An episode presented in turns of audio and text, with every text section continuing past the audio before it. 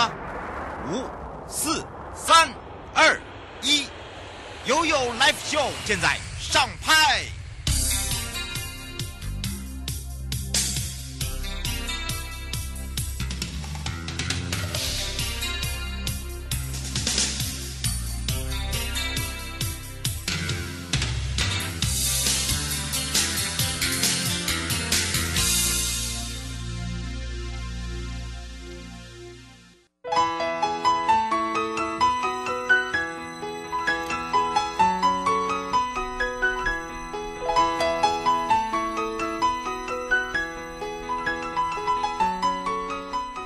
到了一点零二分喽，再度回到了 You Live Show FM 零四点一正声广播电台，陪同大家。好的，在上半段回到了台北地检高永真检察事务官时间了。那么我们就要用实际的案例来让大家聊聊，到底什么叫做妨害信用罪？好，那么当然，呃，有这样的一个行为呢，呃，是什么样的一个类型呢？会变成是一个妨碍信用罪呢？还有就是，呃，公司如果有这样的一个状况之下，会变成是犯罪被害人？嗯。好，这个议题好玩吧？好，待会呢，我们要来这个让这个法律呢保护这个信用这两个字哦。那么这两个字要怎么样去使用它，来让大家呢更清楚？那下一个下半段回到台湾高检署林秀明检察官时间，要讲到非法弃置废弃物涉及的法律责任。那么当然，呃，我们在聊到这个话题之前，就是说怎么样来去清除。处理业者在法律上的义务跟责任，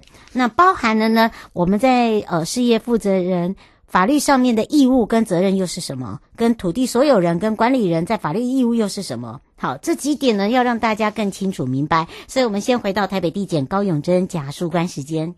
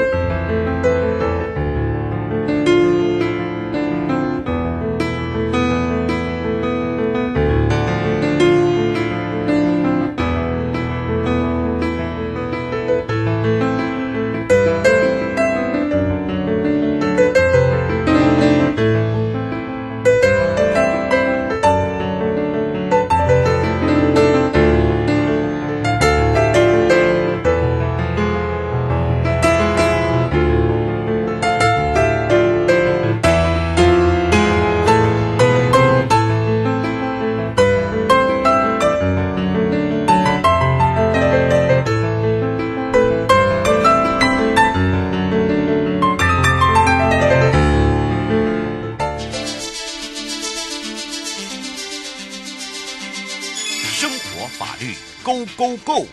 你我生活的好伙伴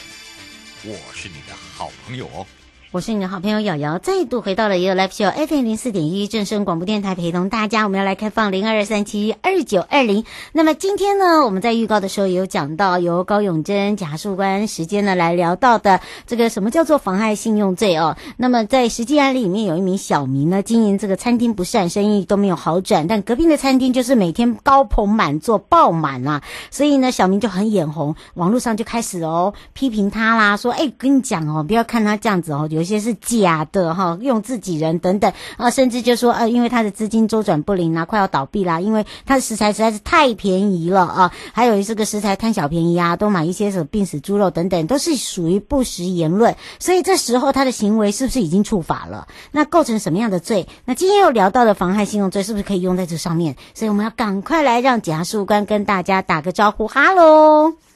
呃呃，午安，呃。主持人及各位听众，大家好。是我们刚才讲到这个小明的案件呢，会不会是使用在我们今天的主题妨害信用罪哦？妨害信用罪呢，很多人都会想说，哦，这个好饶舌哦，这个又是放在什么时候的状况之下会成立？我们就要赶快来请教一下检察事务官了。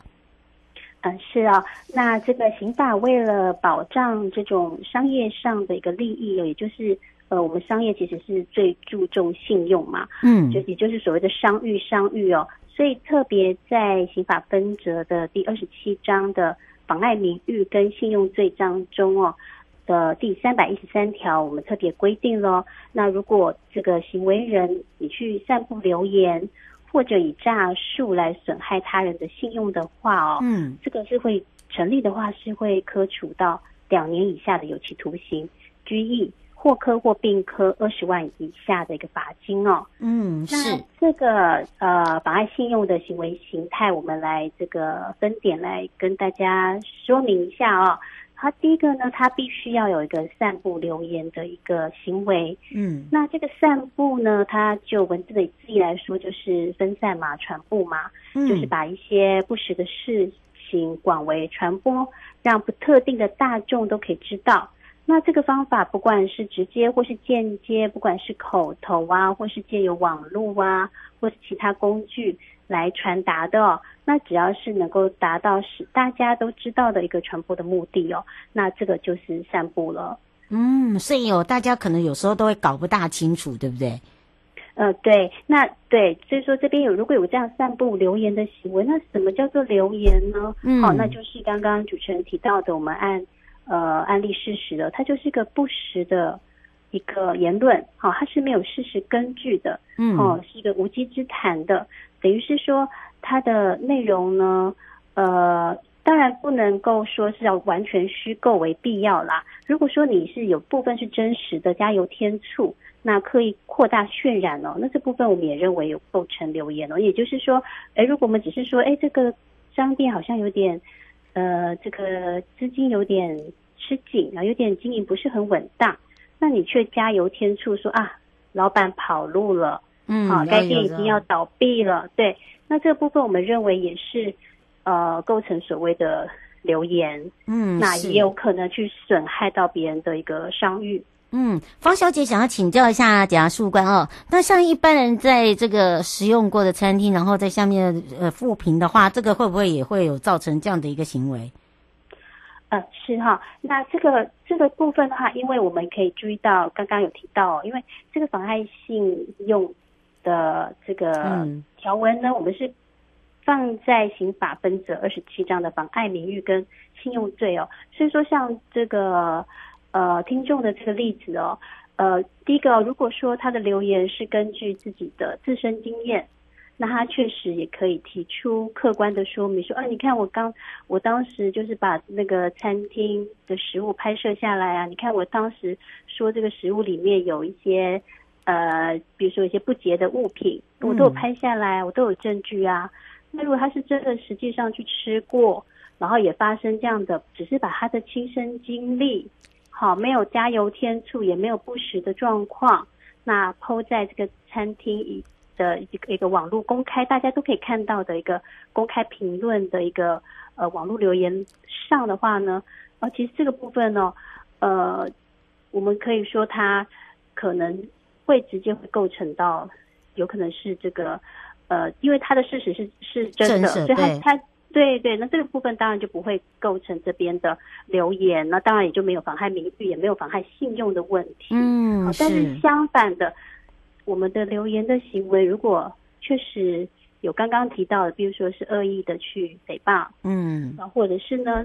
呃，我们这个案子我们是恶意的去妨害他人的商誉的话，嗯，那可能就会看你是什么样的状况，然后分别成立诽谤或者是妨害信用。嗯，好，看你主观上的这个行为，跟这个呃主观的这个犯罪意图，还有你的客观的行为呢，有可能在这个罪章哦，你的恶意的留言、不实的诽谤是有可能成立这个罪章的的这个罪责的哦。所以，其实，在网络留言的时候也要特别小心。嗯，而且我们其实呃刑事案件哈办理多了，我们我们会建议说，其实因为网络的留言是公开的，是，那它很容易。成立或是触犯到我们刑法上的那个罪章的妨害名誉跟妨害信用的罪责哦，而且对方呢，呃，是可以马上截图，然后这个取得证据的，好，所以你很容易会变成这个罪章的一个被告，因为他只要截图到，他就有证据，他有证据，他就可以到警局去提告。那到底成不成立？当然那个是警呃，我们假关之后再做判断。但是如果你不想去这个惹这样的一个风波哈，然后要到地检署去报道的话哦，嗯、其实，在网络留言，我们其实是觉得是真的要谨谨言慎行啦。像我通常我是不会在网络上做这样的留言的。嗯、没错，尤其是网络 上哦，有一些这个呃，也不要转图啦哈，或转传他人的对话对哦，这个常常常都会用被这个呃截图，然后变成犯罪被呃变。告被告的时候，就真的很多都会被成立哦，就变成妨害信用罪。不过妨害信用罪，妨害我们知道对不对？也知道呃这个所谓的损害，但是呃为什么用信用这两个字？这个是保护吗？嗯，对，所以说就像主持人有有提到的，对，其实这边这个问题真的很很重要，它就是区分到你的到底是构成妨害名誉还是。构成这个妨害信用，所以说如果像这个我们案子这个例子，他他的主观目的其实是在打击他人的经济地位，嗯，然后让他的商誉受损的话，嗯，好，那这个小明他的行为，他其实就是因为竞争对手，所以用一些呃不实的言论来打击对方的一个呃这个经济上的一个呃一个信任度，嗯，好，那这个部分的话，因为他主观上是意识上。这个让他的呃信用受到损害，然后让他的经济价值整个是受到了减损。那这个部分的话，我们可能就是会呃放在这个妨害信用的这个部分。嗯，是啊，而且妨害信用罪里面呢、这个很多人都会想说，哦，原来哦，这个对于信用这两个字哦，这个大家解释以后才会了解。不过呢，我们如果说这这本身是公司呃，这个被所谓的迫害名誉这些来讲好了，就变很像我们在讲犯罪被害犯罪被害人，他自己可能也变成是一个犯罪被害人，对不对？呃，对对，所以这个时候呃。公司跟法人对都有可能成，因为公司跟法人他们应该是营业为目的嘛，嗯、那当然会有一定的这个经济的地位，低经他们也很注重这个商商誉跟信用哦。所以，如果他们受损了，成为被害人的话，呃，这个部分也都是可以提告。嗯、那尤其是我们妨害名誉罪呢，所以它特别规定了，它这个是告诉乃论哦，嗯、因为它的法定刑其实是两年以下的，是最重的本刑哦，所以算是一个呃，我们认定是比较呃刑罚比较轻，所以我们认为它是情节也是比较轻微的、哦。那如果事实不是很严重，那被害人如果诶，对于他这样子，我就是生意好啊。其实你即使这样讲，我还是生意还是还是每天都爆满。他对这样的行为并不介意的话，哈，也不想去跟人家对簿公堂，那避免这个公开之后隐私反而是不保哦。所以反而被害人他自己就会认为说，这样对他太麻烦了，他就只是想好好的做生意哈，所以他不想要再涉入这样的纠纷当中的话，其实。我们就是规定是告诉乃论，嗯，你被害人可以自己决定要不要提告。那如果你觉得 OK 没有关系，其实你就不要提告。那也就我们呃，我们警察机关就没有办法去处理这个案件。要被害人主动来提告的话，我们才会受理。嗯，是，不过因为这个时间关系，要非常谢谢高永珍检察官陪伴大家。本来白先生还在问说，哦，这如果说这个以妨碍信用罪的话，变成是告诉哪位人罪是吗？你看，我们检察官就马上回答你了哦，让大家可以更清楚。其实这这都相辅相成啦，对不对？好，你会发现说，我们只是在用词上面，好，用词上面包含了刚刚里面讲到的信用，呃，这个信用这两个字哦，包含了呃，如果是受害的这个商家，是不是也变成是被被害被害人之一啊，对不对？这个犯罪被害嘛，这个这个很简单的结结论啊。不过这个时间呢，我们要赶快来谢谢我们的检察事务官，我们就要下次空中见喽。好，谢谢主持人，谢谢。嗯，拜拜。拜拜。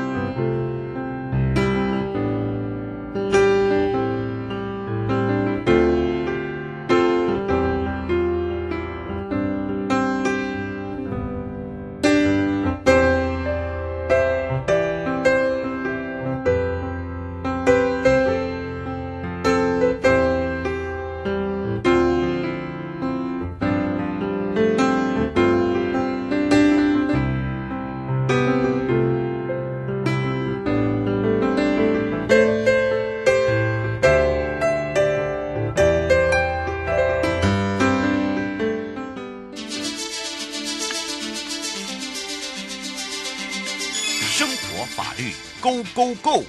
你我生活的好伙伴，我是你的好朋友哦。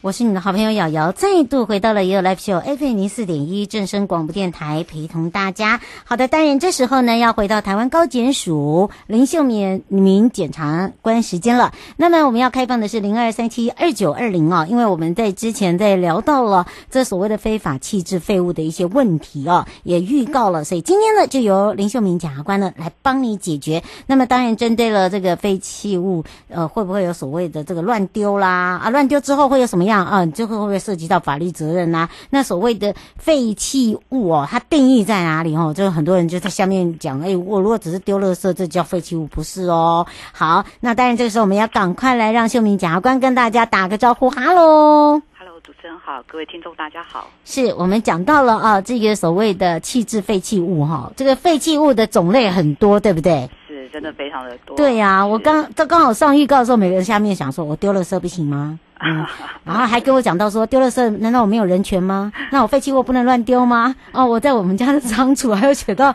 我们家有一个可以焚烧。垃圾这个难道也触法吗？哦，这个检察官，这个可能要你来回答了。是，那我们今天重点还是着重在事业产生的废弃。对啦，对，那一般这个民间这个住户丢的垃圾，一般就是用废清法二十七条行政罚锾处理。但比较严重的事业废弃物处理啊，其实在废弃物清理法有非常呃详细的规范，那其实责任也非常的重。这样，嗯，那我先讲一下，其实说最近呃地检署检察官有起诉两件呃非常瞩目的这个呃废弃物的犯罪集团，嗯，那也。跟大家分享一下，一件是台南地检哈，在今年八月的时候有起诉一个非法掩埋废弃物的集团，那起诉人数多达五十三个人哈。嗯，那这个集团从一百零六年开始哈，就到全国各地去收集这些废塑胶啊、废瓦片啊、哈、废污泥啊，甚至一些营建的废弃物哈。嗯，那都送到台南去之后，就在台南哈这个龙崎或关田等这些公有或私人的土地上面就掩埋哈。嗯，那后来。就被查到，那初初步经检察官这样计算啊，他获利大概高达五亿哦。嗯，那除了这一件之外啊，彰化地检也在今年的九月哈，也起诉了一件这个呃非法掩埋这个弃置废弃物的集团。那这一件呢，起诉了四十九个人哈，也非常的多，两件加起来就超过一百个人了哈。那这集团是用合法掩护非法的方式哈，这个集团就是去申请一个再利用机构哦的掩。谎称说他可以呃回收再利用这些木材，但事实上他都不是去收收这些公告再利用的木材，而是呃收收一些废弃物之后呢，也没有再利用处理，而是勾结这些司机啊，或者是地主啊，是。然后去载到这些农地或者余温，然后就弃置，那获利也高达七千万。很高。哎、欸，对，这两件案子其实都有一个呃共同点，第一个起诉人数很多，嗯，那另外一个特点就是，其实哈，可能要跟听众讲，就是除了这些非法弃置掩埋的这业者之外，哈，是事实上，检察官起诉的对象也包括了委托的委托清道委托呃这些业者去清除处理的事业负责人，嗯，也包括提供土地的地主，哦、那对，这要可能要特别注意清道的部分，对不对？对，因为。委托的这些事业单位负责人可能觉得说，哎，我就托委托给这些废弃物清除处理业者，他怎么处理跟我一点关系都没有，违法是他的事情。哦，事实上法律都有科予这些。事业单位的负责人一些责任跟义务哈，嗯，那地主也是一样，也不要心存说，哎，我只是把土地出租给别人，或者我把铁皮屋出租给他人啊，他要在我的土地上或者建筑物里面怎么利用是他的事情哦，乱到跟我没有关系。但事实上也不是这样哈，这些、嗯、呃法律上还是要科予地主一些法律上的责任跟义务的。是，啊、我觉得这个可能要让听众特别知道。嗯，刘先生想要请教一下检察官哦，这个他说其实这个议题里面呢，这个现在大家都讲的就是民主，民主。主，他一直跟你强调，他写民三遍民主民主民主，哈，我讲完了。然后他说，像这不就叫环保蟑螂吗？然后他说，现在有很多的这种资源回收公司啊，都是所谓的一包又再一包，你这个怎么样的连带关系？还有就是在法律上会有什么样的一个责任？是我我先要说明哈，其实废弃物清理哈，没有依照规定来清除处理，这些真是在留子孙，会影响环境，真的环境这些呃乱丢弃置哈，那。实际上，我们的呃食物下一代很惨呢。对，它很多是废酸废碱，可能就腐蚀溶这些呃这些废液就会流落到土地，影响到农作，那甚至影响到土地水源。嗯，其实后续的这个整整理清理的花费的费用更大，时间更多。对，其实是非常恶劣的行为。那我先讲一下清除处理业者在法律上的义务跟责任哦。嗯，其实依照废弃物清理法四十一条有规定，你要从事废弃物的清除跟处理哈。必须在受托清除处理之前，就要跟地方或中央主管机关去申请到这个核发公民营事业清除处理机构的许可文件。换言之，它就是要经过许可的哈，它有规范说它一定的这个呃设置的条件啊，是，或者是它的呃级数或者设施或者要专业技技术人员的设备，然后有些很多这个要遵守的事项，其实规范非常细哈。那这边我们就时间关系也不再去赘述这边细节的部分。嗯，所以重点是说它是一个许可，要经过许可才可以从事清除处理的一个呃行业这样子。是，所以如果没有经过这个。呃，主管机关的许可文件哈，就去从事被弃物清除处理，或者说你有虽然取得文件，但是你没有取没有依照你的许可文件内容去呃清除处理这个被弃物的话，就会构成刑责哈，就是我们违反废弃物清理法四十六条第四款的规定。嗯、那这个刑罚非常非常的重，它是一年以上五年以下有期徒刑，而且可以并罚这个一千五百万元以下的罚金。哦，万一他就是一定要去关了，一年以上不可能一颗罚金，他就是要关。嗯、对，所以你如果没有取得许可文件，或者没有依照许可文件的内容去清除处理这个废弃物的话，就是构成刑责。嗯，是张先生说有很多的这个回收公司都是用子女的人头户啊，就是事业单位都是写自己的家人或者是自己的爸爸妈妈。他说这这个基本上会有法律责任吗？他说是不是应该要给他们上课啊？呃，其实。在许可呃，在申请许可的时候都有一定的条件限制。那如果用人头的话，其实我们检察官在调查的时候也会尽可能去追出实际的行为人是谁。嗯，对。那另外要特别提到，就是说，因为会从事这样的非法工作，其呃非法的这个清除处理，它大部分都是有利可图啦。所以为了避免这些清除处理业者取得这样的不法利得哦，其实我们会要求要呃。追讨这些犯罪所得，所以这些犯罪所得依照我们刑法的规定是可以没收的。嗯，对，就是他你去承揽这些呃废弃物，然后随意弃置，哦，作为做这样的无本生意，那所有的这个呃你获得的利益，我们都要一律的这个追追征追缴没收。是，吴先生说，你刚才讲到说，如果是提供场地让他们来丢置，也会有责任，他说责任是一样的吗？呃，这个是我们地主的责任。那其实我要先说一下，就是在我们废清法四十六条第三款哦，有规定一个，就如果没有经过主管机关许可提供土地回填倾倒废弃物的话，是可以处一年以上五年以下有期徒刑，也是可以并科一千五百万元以下罚金。其实跟清除处理业者的刑责是一样的。哎，对耶，一样重。对，一样重。所以呃，即便是合法的清除处理业者，他们其实要倾倒的废弃物，在申请许可的时候，其实主管机关都有。都有都有规定，你要倒到哪里？所以你提供土地，呃，给这个废清呃清除处理业者倾倒是要经过主管机关许可的。嗯，不是说你要提供，不是你说你要提供给人家倾倒废丘就提供，它是要经过许可的。所以如果没有经过主管机关许可，就提供土地给人家去倒垃圾。倾倒废弃物的话，或者掩埋废弃物的话，就会构成这样的刑责。嗯，是林先生说，那如果说他是租任给这些呃这个这个呃屋这个房客，就等于是土地就租给人家，那也不知道他在使用什么，这样他也有责任吗？对，这个也是要特别 要请这个地主，这样地主还有建物的这个所有权人要可能要特别注意。然后我们之前有发生过，就是这些呃不孝的清除处理业者。就是丢了就跑了，他们常呃有一阵子他们常向这个地主去租那个铁皮屋。哦，难怪人家会这样问。对，租了铁皮屋之后，他可能付了呃一两个月的押租押金之后，然后付了一个月的定那个租金，然后就跑了。对，就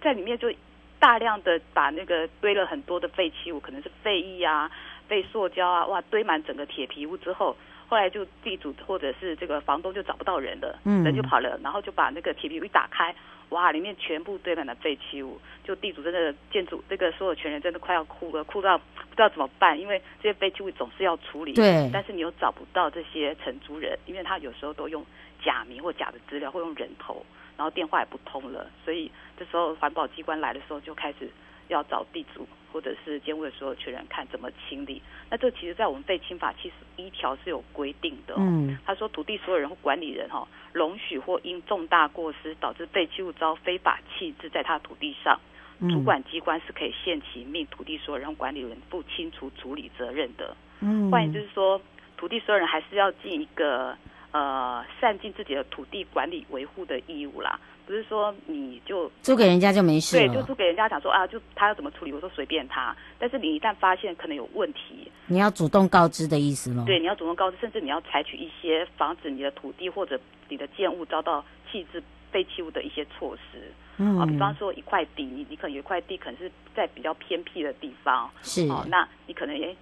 偶尔要去巡巡一下就对了，对而且看一下，哎，你的土地是不是被人家盗了？因为你常常不巡哦，就是久了以后，人家就会觉得，哎，那块地是没人管的，哦，然后就会随着弃置，因为弃置越多，这样就有点像破窗效应，大家就一直往那边倒这样子，嗯，所以要经常巡查，或者说，哎，加装个监视器，哦，这个也是一个好方法，对，也是一个好方法，对就随时有监看。那你不是？看里面呢、啊，是看外面、啊，对，就基本上就没关系。对，让这些不孝业者他不会觉得说你这一块地是没人管的，是很好倾倒的。对，欸、那或者设对一些铁丝围篱呀，啊，防止别人进去，或者立个警告标示，哦，让提醒这些呃不孝业者不要再随便在你的土地上去倾倒废弃物。啊、嗯，那一旦发现有人倾倒的时候，赶快去跟这个呃环保局啊，或者是警察局报案。嗯，那这样才可以避免说，哎，你是不是都？就是都不管哈，有故意或重大过失去不去管你的这个善尽这个呃管理维护的义务，对，嗯、那这样可能会被环保局要求你要负起你的责任。是，不过因为这个时间关系哦，非常谢谢秀明检察官陪伴我们大家，我们再次谢谢检察官，我们就下次空中见喽。好，拜拜，拜拜。各位亲爱的朋友，离开的时候别忘了您随身携带的物品。台湾台北地方法院检察署关心您。